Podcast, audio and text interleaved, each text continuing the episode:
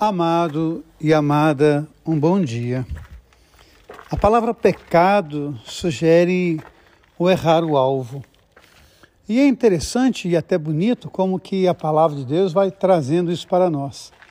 Às vezes podemos acertar o alvo uma vida inteira e lá uma vez errar esse alvo. Mas é interessante porque Deus não se prende a esse alvo errado.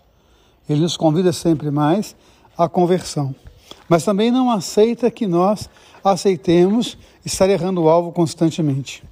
Todos nós, na nossa vida, temos os nossos momentos de miopia. Todos nós, na nossa vida, temos os momentos em que nós erramos a direção daquilo que nós precisávamos seguir na nossa história. Mas Deus nunca desiste de nós. E o profeta Ezequiel, ele nos traz isso hoje. Às vezes nós precisamos ter essa disciplina de estar sempre buscando o reto caminho. E se por acaso errarmos o alvo, que nós possamos tentar de novo até acertar a direção. É isso que Deus espera de nós. É assim que Deus nos quer cada dia, buscando o seu caminho. E no Evangelho, Jesus nos aponta, no Sermão da Montanha, o caminho da santidade.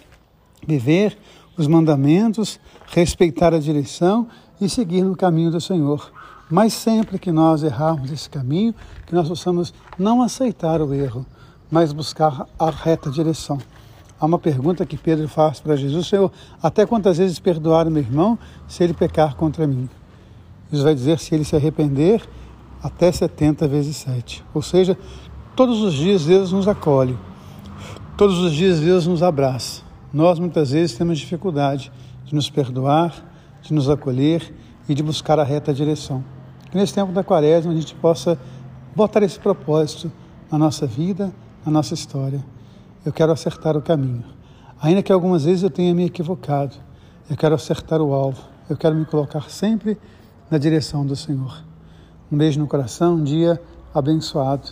Deus ama você, Deus ama em você. Amém.